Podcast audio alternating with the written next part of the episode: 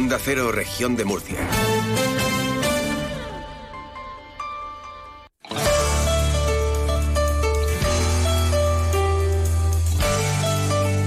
Región de Murcia en la Onda. Maripaz Martínez. Buenas tardes. Hoy la delegada del Gobierno, Mariola Guevara, ha presentado el balance socioeconómico de la gestión del Ejecutivo Central en la Comunidad Autónoma de Murcia durante 2023. La región ya ha recibido 2.013 millones de euros de los fondos eh, Next Generation, de los cuales el Gobierno de España ha asignado 1.755 millones para el despliegue de inversiones del Plan de Recuperación, Transformación y Resiliencia, 947 millones de inversión directa de la Administración General del Estado para ejecutar 11.600 170 proyectos y 808 millones a través de transferencias en conferencia sectorial, convenios y concesiones directas acordadas con el Gobierno autonómico. El resto, 258 millones de euros, pertenecen al fondo REACT-EU, concebido, eh, concebido para ayudar a los territorios a fortalecer el estado del bienestar, blindar los servicios públicos y reactivar la economía tras el impacto de la pandemia. Son miles de proyectos destinados a la recuperación y transformación económica de nuestro país y en concreto de nuestra región, y que sirven de complemento necesario de todas las políticas sociales impulsadas por este Gobierno en 2023, relativas, entre otras medidas, a pensiones, al ingreso mínimo vital, al mercado de trabajo, a la afiliación a la seguridad social, becas o abonos al transporte público.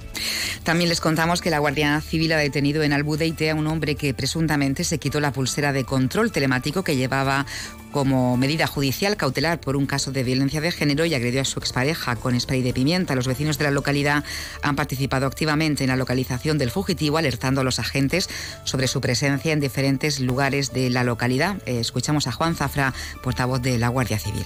Ante la gravedad de los hechos y con la finalidad de evitar que se pudieran repetir, la Guardia Civil se coordinó con la Policía Local de Albudeite para llevar a cabo un amplio dispositivo de búsqueda sobre el presunto agresor, ya que el mismo se encontraba en paradero desconocido. Durante el desarrollo del dispositivo se comprobó que el ahora detenido se valía de una considerable destreza para eludir la vigilancia.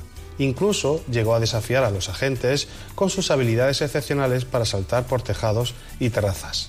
La intensa búsqueda efectuada sobre el huido y especialmente la información aportada por los ciudadanos han permitido localizar y detener al fugitivo al que se le atribuye la presunta autoría de los delitos de quebrantamiento de medida cautelar y lesiones. El detenido, tras ser puesto a disposición del juzgado de instrucción de Mula, ha ingresado en prisión. Y la región de Murcia vuelve a brillar en Madrid Fusión con los Mil Un Sabores, un congreso que está ofreciendo el mayor escaparate posible innumerables posibilidades para dar a conocer y poner en valor los eh, productos regionales más representativos y la excelencia de nuestros profesionales. Está representando a la región una delegación de cocineros, pasteleros y sumiliers. Hoy se fallará el título de cocineros en revelación, en el que también hay presencia regional con la jefa de sala María Egea y el chef Marco Antonio Iniesta de Frases, producto gastronómico que ha logrado posicionarse a nivel del sol y playa, que genera un impacto de más de 700 millones de euros en la economía regional, según ha informado la consejera de Turismo, Carmen Conesa. Esa amplia delegación, tanto de cocineros, de pasteleros y de sommeliers, que sin duda pues están dejando el pabellón muy alto en cuanto a la gastronomía que tenemos en la región de Murcia. Ya posicionada también en ese top 10, ¿no? A la hora de elegir esos destinos gastronómicos, un destino también que se posiciona pues entre los elegidos después del sol y playa, pues la gastronomía tiene ya ese, ese lugar. Eh, muchos de los turistas que vienen a la región de Murcia eligiendo nuestra gastronomía aseguran que volverán. El impacto económico que, que tenemos deja más de 700 millones de euros en la economía regional y más de 45.000 empleos eh, directos. Enseguida hablamos con los agricultores que retoman las movilizaciones.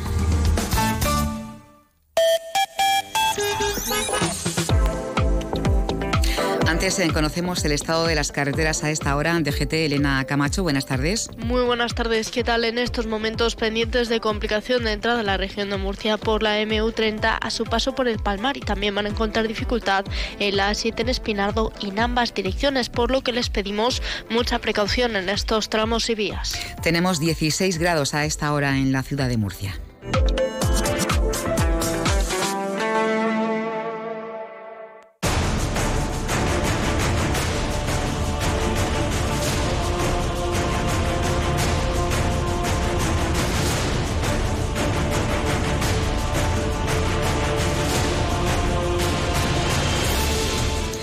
Las organizaciones Asaja, UPA y COAJ han acordado eh, retomar el calendario de movilizaciones para reclamar un ambicioso plan de choque que recoja medidas tanto a nivel europeo como por parte del Gobierno de España y también de las comunidades autónomas. Vamos a conocer eh, qué les ha motivado a, retomar esas movilizaciones con el presidente de COAJ, José Miguel Marín. Buenas tardes. Hola, ¿qué tal? ¿Cómo estáis? Bueno, van a reclamar la paralización ¿no? de las negociaciones de, acuerdos, como el de Mercosur, la no ratificación de, acuerdos con Nueva Zelanda, eh, entre otras cosas. De alguna manera, los enfrentamientos que están provocando los agricultores franceses han motivado esta decisión para exigir igualdad en los requisitos de los productos que entran en la Unión eh, Europea. José Miguel. Bueno, son, son cosas distintas. Mm. Yo creo que lo de Francia eh, que en, la eh, raíz de las reivindicaciones de los agricultores franceses podíamos estar de acuerdo y coincidir en muchas de las cosas, eh, lo que está ocurriendo es que Francia ha, tomado una deriva en, la actitud de los, de los agricultores franceses que es absolutamente desleal. O sea, yo creo que estar atacando los productos españoles, acusando a España de que tiene unas condiciones distintas de producción es absolutamente falso, es una absoluta mentira lo que están diciendo y en este sentido nos llama mucho la atención cómo su principal proveedor, como pueden ser Marruecos y los que le inundan los mercados, pues contra Marruecos no van. O sea, es algo que nos está sorprendiendo muchísimo. Por lo tanto, eh, lo de Francia es eh, algo que, como digo, que en su génesis podíamos estar de acuerdo mm. porque eh, tenemos que recordar que todos los agricultores tenemos una política agraria común y tenemos las mismas normas de producción en toda la Unión Europea. Eh, dicho esto, eh, yo prefiero eh, retomar las movilizaciones del sector agrario español antes de la pandemia, ¿no? Y que fueron muy contundentes, tenían una programación muy ambiciosa y que hubo que parar por, como todo el mundo sabe, por, por la pandemia. después de esto, hemos tenido en, en septiembre el Congreso, el, Consejo de Ministros eh, de Medio Ambiente en, Córdoba con motivo de la presidencia española de la, UE. Y también nos fuimos allí el sector agrario a mm, decirle a los ministros de la Unión Europea que este no es el camino, eh, que esta política agraria, esta deriva eh, en la política agraria común nos lleva al absoluto caos, nos lleva a una situación donde los agricultores y ganaderos no vamos a poder desempeñar nuestras, nuestro trabajo y no vamos a poder seguir eh, produciendo alimentos, eh, que es lo que en definitiva yo creo que una sociedad necesita, es la seguridad alimentaria. Por lo tanto, eh, no, hay, no hay una conexión con lo que está pasando en Francia. Yo creo que el sector agrario español ya tiene una historia reivindicativa muy, muy importante cuando eh, España se ha movilizado, eh, los agricultores franceses, alemanes, etcétera, no han hecho nada. Es decir, que nosotros tenemos nuestra propia hoja de ruta y esto es lo que queremos eh, seguir pidiendo y seguir alzando la voz para intentar no llegar a un punto de no retorno. José Miguel, ¿han encontrado más problemas que soluciones en los últimos tiempos en el sector agrícola y, ganadero con respecto, por ejemplo, a, la PAC? ¿no? La, es, la normativa es difícil de asimilar en poco tiempo, ¿no? Y también eh, afrontar los cambios económicamente, ¿no? ¿Qué, inversiones exige la normativa para, para que este sector se, se adapte?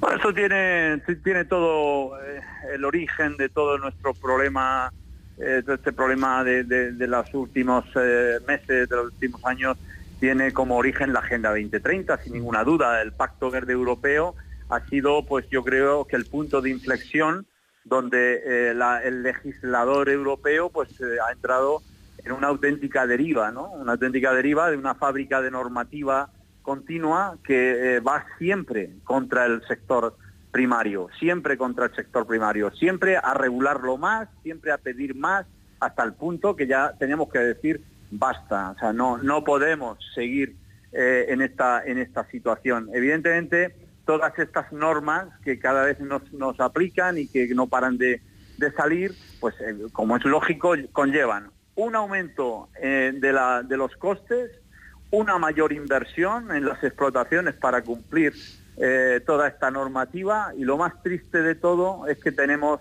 serias dudas si todo esto sirva para algo, Toda esta normativa con una eh, supuesta ambición ambiental, con una supuesta eh, bienestar o aumento del bienestar animal, pero al final los que estamos toda la vida en el sector, pues cuando vemos esto decimos, no, pero esto de verdad nos queréis creer, hacer creer que esto es la solución, pues mire usted, no, no es la solución. Lo único, para lo único que esto sirve es para presionar de una forma extraordinaria al, sector primario hasta el punto de que no pueda seguir eh, produciendo y que entonces pues la sociedad en su conjunto eh, creo que será la que pague las consecuencias. Entonces quizá eh, nos demos cuenta ¿no? de, lo necesario que, es este sector para del que nos alimentamos. Bueno, y, luego está por otro lado la, ley de la cadena alimentaria que hasta ahora parece que ha servido más bien de, poco ¿no? para prohibir las prácticas desleales para que eh, los precios de los agricultores cubran los costes de producción.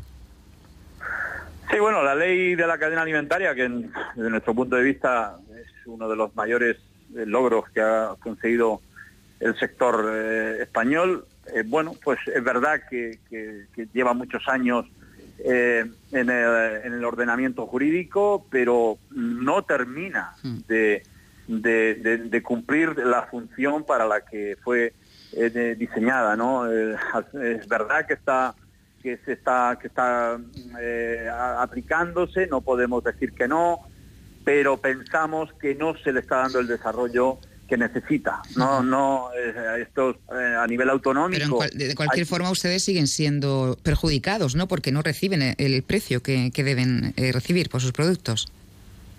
Por supuesto, esta es, este es el objetivo de la ley mm. y es que un, un, agricultor, un ganadero no venda por debajo de los costes de producción. Esta es la esencia de esta ley, ¿no? proteger al sector primario, proteger al productor para que no pueda eh, eh, no eh, se permita que se venda a pérdida, porque vemos cuando un, voy a poner como ejemplo ahora mismo la situación del limón, ¿no? una situación absolutamente insufrible donde el limón vale cero, ¿no? Bueno, pero es que resulta que uno va al lineal de un gran supermercado, de una tal, y vale dos euros o lo que te quieran pedir, ¿no? Entonces no era verdad que no valía nada, ¿no? Eh, eh, por lo tanto, estas prácticas son las que te hay que, intentar que esto se, equilibre. Nosotros siempre eh, intentamos pedir esto desde el absoluto equilibrio, ¿no? No queremos, sabemos que todos los eslabones de la cadena tienen que tener su beneficio y tiene, la cadena tiene que funcionar, pero lo que no puede ser es que siempre recaiga sobre el productor cuando hay cualquier problema, cuando hay cualquier eh, situación donde se le presiona para que venda por debajo de los costes de producción. Bueno, pues el sector agrario que retoma ese calendario de movilizaciones, ¿cuándo y dónde se, van a producir eh, los actos de protesta, José Miguel? ¿Se sabe ya? Pues eh, no, creo que se comunicará el viernes por la mañana en rueda de prensa. estamos, estamos, bueno, esto fue el acuerdo fue ayer, el acuerdo nacional. las comunidades autónomas están cada uno en su territorio de diseñando un poco su estrategia. Nosotros en Murcia, como digo, pues mañana volvemos a tener otra otra reunión y, el viernes por la mañana eh, en rueda de prensa ya podremos eh, detallar eh, fecha y formato. Pues entonces conoceremos más detalles. José Miguel Marín, presidente de COVAG, muchísimas gracias. Gracias a vosotros, como siempre.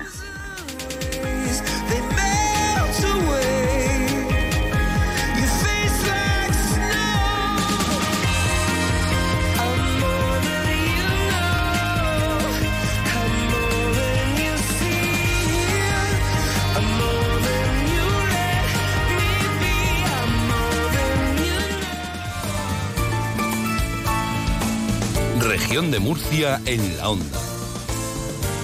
Onda Cero, tu radio. Es la una de la mañana.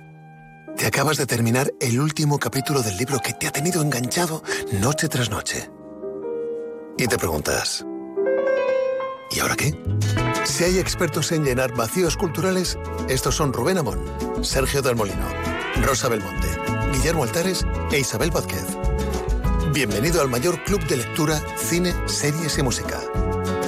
La Cultureta Gran Reserva. Cada viernes a la una y media de la madrugada. Y siempre que quieras en la web y en la app. Onda Cero, tu radio.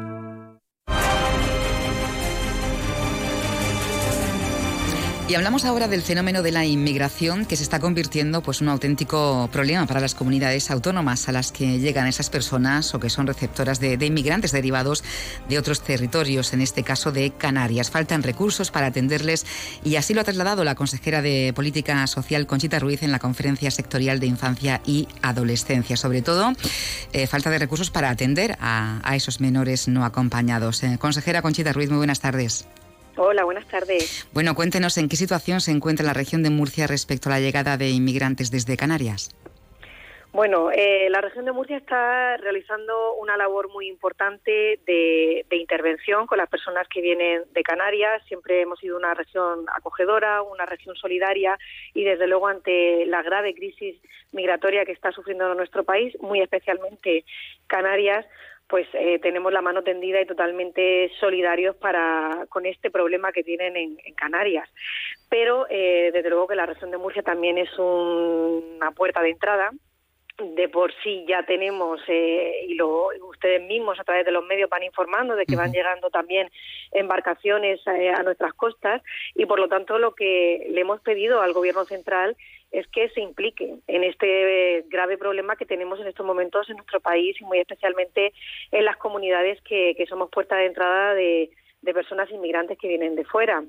Pedimos planificación, pedimos coordinación, pedimos un liderazgo ante una situación que las comunidades, en este caso la región de Murcia, lo que quiere es acoger en óptimas condiciones a las personas que vienen de fuera y muy especialmente si son menores eh, no acompañados en eso es en lo que estamos en estos movimientos, eh, pidiéndole al Estado que, cumpla con su papel y cumpla con su misión de, dar la mejor de las respuestas a, este, a esta crisis migratoria que tenemos.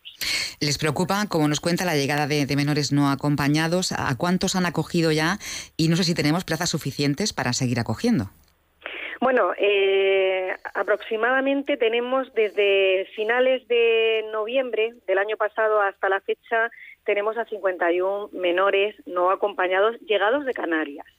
Eh, en la región de Murcia sí que estamos preparados y tenemos recursos para acogerles, pero el flujo que se está produciendo, pues al final lo que hace es activar las alarmas y, tener que pensar en nuevos recursos y nuevos eh, espacios donde poder atenderlos, como digo, en las mejores condiciones, teniendo muy presente que son menores, que son niños y niñas que vienen a nuestra región y a los que tenemos que prestar una atención y un cuidado especial.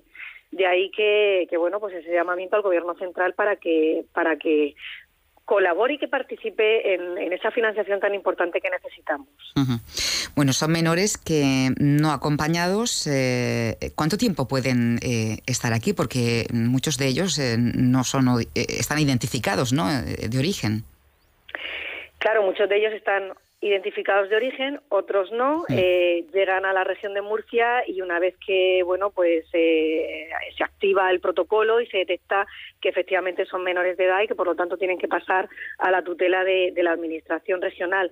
¿Cuánto tiempo pasan? Pues depende. Al final, eh, en su mayoría vienen para quedarse en la península y, por lo tanto pues requieren de, de unas necesidades para cubrir la alimentación, el vestido, lo que es la educación, el apoyo social, el apoyo terapéutico que necesitan en estas circunstancias.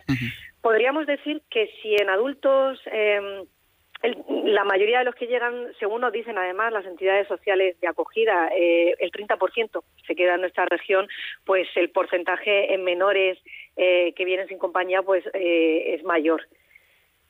¿En qué situación entonces ha dejado el Gobierno central a las comunidades, a las comunidades autónomas que están acogiendo a estas personas?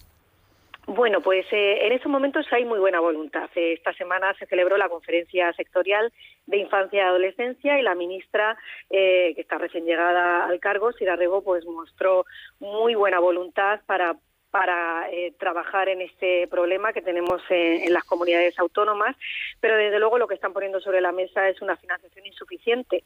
Y si a ello le añadimos que la región de Murcia es una comunidad infrafinanciada, pues el problema se puede agravar. Le hemos insistido a la ministra en que haya planificación en que haya coordinación, en que haya información y transparencia y que sobre todo se cuente con las comunidades autónomas a la hora de dotarlas de los recursos necesarios para poder prestar esa intervención. Eh, consejera, la crisis migratoria que estamos viviendo eh, apunta a, cronificarse. Desde luego que apunta a que hay que, hay que organizarse y, hay que apunta a que hay que cambiar el modelo. Eh, en estos momentos eh, en el Gobierno Central se ha constituido una, una comisión interministerial. Pues desde luego eh, yo espero que con esa comisión interministerial se cambie el rumbo a la política migratoria que hay en estos momentos en nuestro país que está demostrando que no tiene los resultados que debería de tener. Lo que se necesita es un único mando al final que coordine, planifique y, financie a aquellos recursos que, hay que poner eh, de nueva disposición, claro. Eh, ¿Siguen llegando al campamento del Hospital Naval eh, migrantes llegados de Canarias? Pues esa es una buena pregunta. Hasta donde yo sé, no, no, porque es cierto que desde la delegación del gobierno siempre informan a, la consejería cuando va a haber una nueva llegada. Es cierto que hará unas semanas que que, que, no han debido de llegar, pero eso es otra de las cosas que desde luego que exigimos con contundencia, que necesitamos información. No han debido de llegar, esto quiere decir que no siempre les informan de, de la llegada. Pero estas personas tienen que ser atendidas, ¿no? Quiero pensar, claro, lo que pasa que eh, la política migratoria y mm. protección internacional eh, es competencia del Estado y, se, y se trabaja con las entidades sociales acreditadas para mm. ello. Entonces sabemos que tenemos un recurso en Cartagena, que es el campamento del hospital, el antiguo mm. hospital naval. Ahí está trabajando la entidad social AXEM y, más allá de esa información y lo que nos dice la delegación cuando eh, cuando van a llegar eh, más personas eh, nosotros tanto en la ciudad de Cartagena como la comunidad autónoma demandamos información porque entendemos que esas personas al final necesitan de unos servicios sociales unos servicios de inclusión unos servicios de educación en fin que no vienen para irse. Como digo en torno a un 30% se quedan en nuestra región bueno, pues 51 eh, menores que acoge la comunidad autónoma en este momento. Quiero preguntarle ya para finalizar, consejera, ha anunciado que este año van a incrementar el número de plazas en centros de día para personas con discapacidad. ¿Cuántas plazas se van a ampliar? La previsión que tenemos es de, superar las 90 plazas más. Eh, lo que queremos llegar es a las 3.000. Nos hemos puesto un horizonte de 2.900, 3.000 plazas en los próximos meses y, bueno, pues la verdad es que tenemos eh, muchas expectativas. Eh, la ley de presupuesto recoge una dotación importante para la creación de plazas, de nuevas plazas, no solamente en centros de día, también en servicios de atención residencial y servicios de promoción de la autonomía personal para las personas con discapacidad y la hoja de ruta está muy definida y muy bien marcada. Entonces, pues esperamos, como digo, superar las 2.900 plazas en este año. Pues consejera de Política Social, Conchita Ruiz, no le quitamos más tiempo. Gracias por habernos atendido. Gracias a ustedes. Un abrazo. Adiós.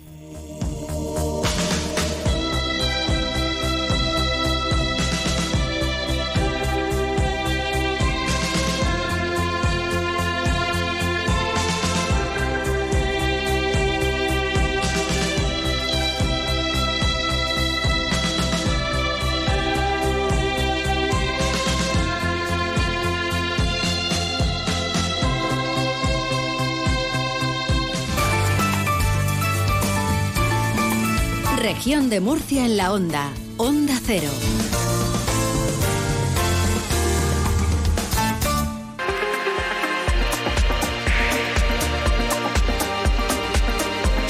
Y a las 2 y 53 minutos les vamos a contar que el Ayuntamiento de Murcia ha remitido al Ministerio de Transportes el estudio de viabilidad para la ampliación del tranvía hasta el barrio del Carmen y su posterior extensión a la pedanía de El Palmar. El alcalde de Murcia, José Ballesta, ha solicitado al secretario de Estado de Transportes y Movilidad Sostenible, José Antonio Santano, una reunión para abordar la concesión de una prórroga del protocolo de ampliación del tranvía suscrito el 3 de abril de 2023 por el anterior equipo de gobierno del PSOE y que recoge esta posibilidad si así lo consensúan las partes. Escuchamos al concejal de Movilidad Sostenible, José Francisco Muñoz. Indicarles que de esta manera Murcia avanza en su objetivo estratégico de implantar un verdadero modelo de movilidad sostenible para el municipio y su zona de influencia. Hemos comunicado ya la necesidad de la concesión de la prórroga del protocolo para ampliar el tranvía, según se suscribió en acuerdo del pasado 3 de abril de 2023 y que recoge de forma expresa la posibilidad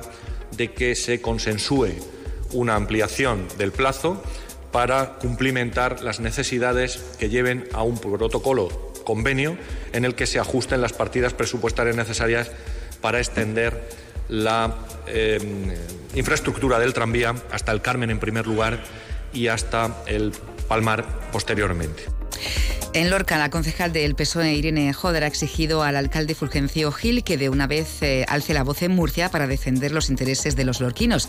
Exige al alcalde de Lorca que negocie de una vez con la comunidad la conexión gratuita de Lorca con el aeropuerto de Corbera a través de autobús. Murcia y Cartagena ya cuentan con esa línea de autobús que además hace una semana se anunció que ampliaban los horarios y Lorca se queda otra vez más apartada de las medidas que el gobierno regional pone para la región de Murcia. No vale de nada que promocionemos nuestro municipio y las bondades de Lorca en Fitur si luego no se nos conecta con el aeropuerto. Tampoco nos vale de nada tener a un presidente de la región de Murcia lorquino y a un director general de turismo lorquino si nada hacen por poner a Lorca donde se merece como tercera ciudad y municipio de la región de Murcia que es.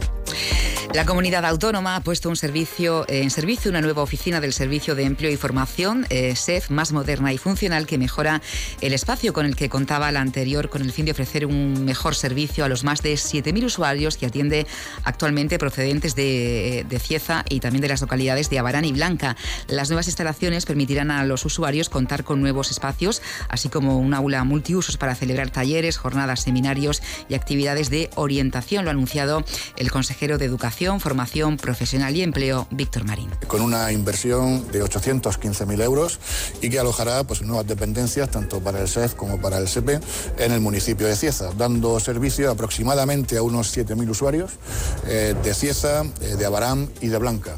Es una obra que ha modernizado eh, los espacios con respecto a la instalación anterior, porque, bueno, sobre todo ha visto mejoradas sus recursos en cuanto a aulas de formación, despachos, una mejor accesibilidad y, por tanto, es una, como digo, un fruto del trabajo entre administraciones, del cual nos sentimos particularmente orgullosos.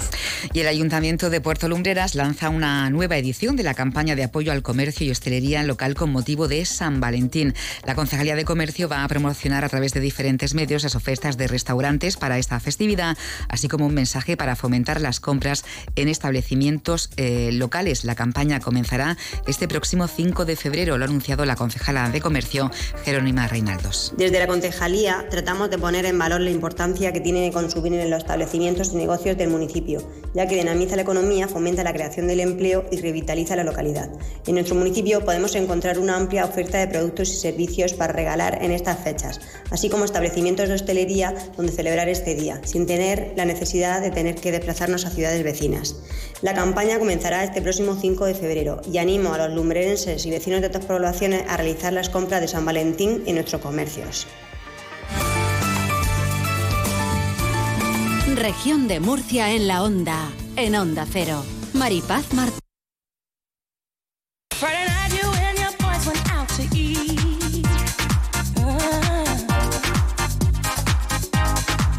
Antes de marcharnos, sepan que Caravaca de la Cruz acogerá la próxima edición del Encuentro de Gestores de Patrimonio Cultural e Inmaterial de la Humanidad que promueve el Ministerio de Cultura y que reúne a cerca de un centenar de representantes de entidades e instituciones responsables de las manifestaciones culturales y festivas que a nivel nacional gozan de esta importante declaración por parte de la UNESCO. La fecha del encuentro en Caravaca está por definir, aunque será en el primer trimestre de 2025. La cita caravaqueña será una oportunidad para para mostrar el festejo de los caballos del vino a las localidades españolas que también celebran expresiones con esta catalogación por parte de la UNESCO.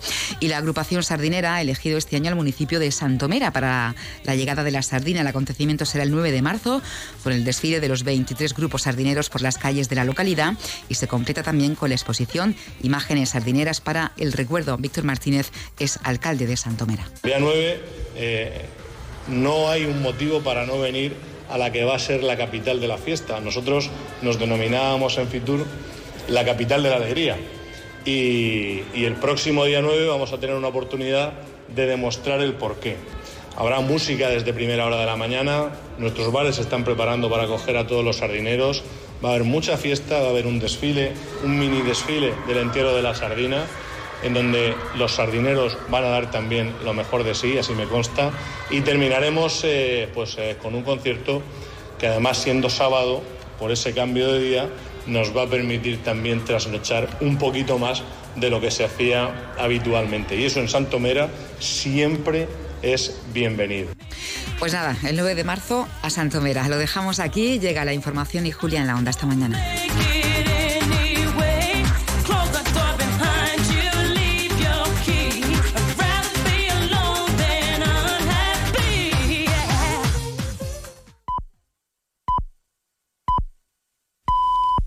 Son las